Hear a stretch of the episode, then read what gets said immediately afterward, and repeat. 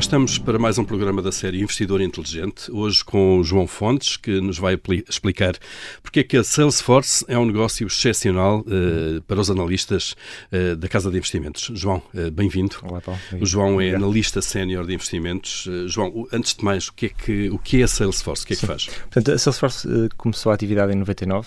eles iniciaram a atividade como uma plataforma, um software de CRM, Customer Relationship Management. Na prática é um software que permite a gestão das relações comerciais para as equipas de vendas. Um, entretanto, fez um processo de crescimento orgânico e inorgânico através de... Orgânico, de, é a empresa que cresceu ela foi própria. Crescendo, foi abrindo novas plataformas, novos softwares e também crescendo através de aquisições de, de M&A.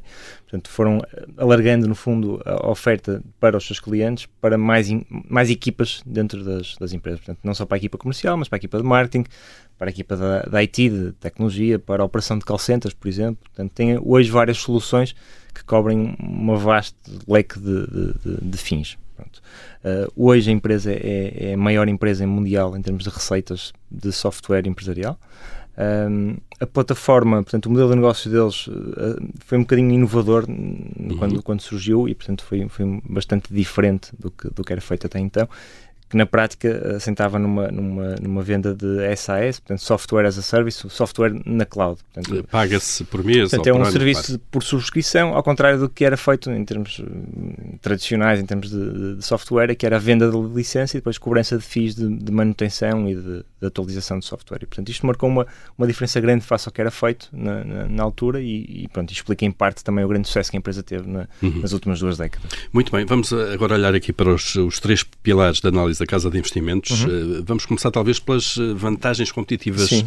Eh, duradouras. Quais é que vocês uhum. identificam na Salesforce? Eu diria que há três fatores que, que eu identificaria relativamente à Salesforce. Em primeiro lugar, um, o efeito de rede e de escala, que é muito forte na, na Salesforce. Portanto, eles conseguiram criar um ecossistema de, de developers, portanto, de, de, programadores, de programadores que, que, desenvolveram software on top, em cima da, da, plataforma da Salesforce, portanto, que só funciona dentro da Salesforce. Portanto, isto acaba por criar um valor, obviamente melhora a plataforma, melhora a atratividade da plataforma para os clientes e isso não só atrai mais clientes, como depois atrai também mais developers, eh, programadores, para desenvolver mais funcionalidades. E, portanto, isso acaba por ser um ciclo virtuoso de criação de valor que, que é bastante interessante na, na, na Salesforce.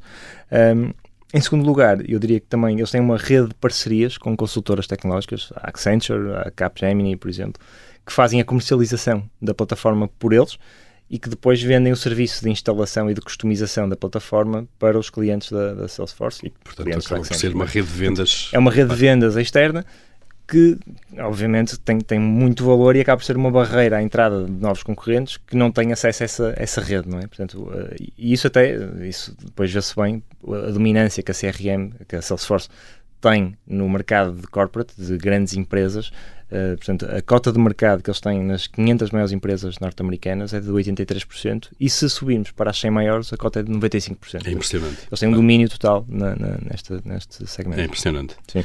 Um, Sim, sim, força Depois, o, segundo, o segundo fator que eu diria de vantagens competitivas eh, são os custos de mudança, portanto, as barreiras à saída dos clientes. Portanto, é um, é um software, é uma plataforma que é difícil de adaptá-la e, portanto, para adaptá-la é necessário muitas vezes usar a Accenture, a Capgemini, para, para apoiar as empresas nessa, nessa customização, nessa, nessa instalação, no processamento de dados e tratamento de dados, que são, são muitos dados que são, que são incorporados.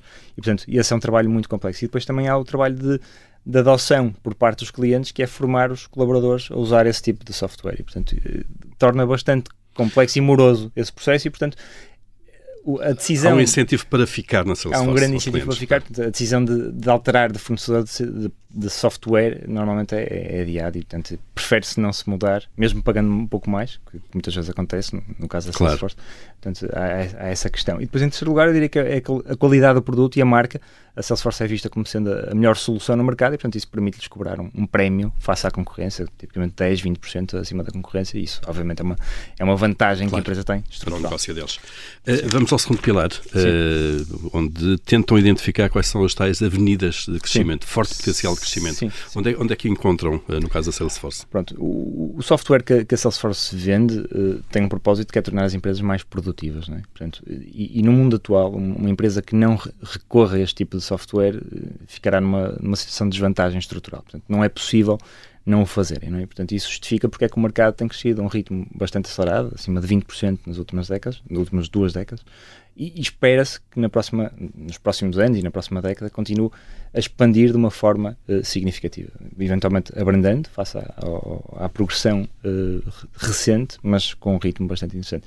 E por outro lado, uh, o domínio, apesar de ser uma empresa dominante e ser o maior, ter a maior market share em termos de, de mercado, a Salesforce tem ainda espaço e margem para progressão. E, portanto, há, há, um, há um mercado que está em expansão e depois a Salesforce poderá ainda expandir a sua cota de mercado. Portanto, claro. tem aqui esta dinâmica de, de, crescimento que nos parece bastante interessante na Salesforce. Um forte potencial. Uhum. Falta-nos olhar para, para a equipa, equipa de gestão, porque é que Sim. consideram que ela é forte, é excepcional mesmo? Sim, a Salesforce é, é liderada ainda pelo seu fundador, portanto, pelo Mark Benioff, um, um tipo com, com 58 anos, se não, se não tenho erro, um, e, e, a empresa tem vários valores pelo qual nós temos alguma admiração. Portanto, eu diria que, em primeiro lugar, eles são reconhecidos por colocarem os colaboradores e as, e as, e as empresas, os seus clientes, como num papel central na tomada de decisão. Isso vê-se em várias decisões que foram sendo tomadas ao longo da, da história e, e, acho que há um dado que, que reflete isto, que é pelo 14 ano consecutivo eles foram considerados uma das melhores empresas para trabalhar nos Estados Unidos. Pronto. E isso reflete efetivamente a preocupação que têm com os stakeholders de, de, do negócio.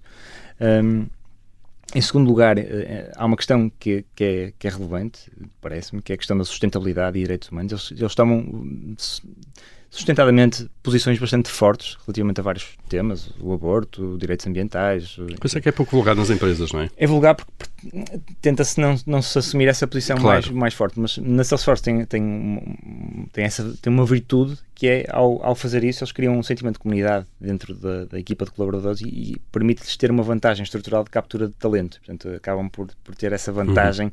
De conseguir chamar mais pessoas para trabalhar dentro da empresa, que nos parece também ser uma, uma, um fator interessante. E depois, por último, diria que é, um, é uma característica que já falei aqui e já falamos aqui todos, que é a capacidade que a empresa tem de, de olhar para o longo prazo e, e, não se preocupar com perturbações de curto prazo. Portanto, de, de, não procurar a rentabilidade de curto prazo, mas tentar construir um negócio para o futuro e que mais cimentado no, no, no futuro. E, portanto, isso é uma característica que é comum às empresas que, que temos em carteira e que procuramos, uh, e, e, negócios de qualidade tipicamente têm esse tipo de, de, de, gestores com essa preocupação de pensar no futuro. E que identificaram então aqui também neste Exatamente. caso da Salesforce. Uh, João Fontes, obrigado, uh, por, por, esta viagem muito rápida à Salesforce. voltamos para um próximo programa da série Investidor Inteligente. Obrigado. Obrigado. obrigado.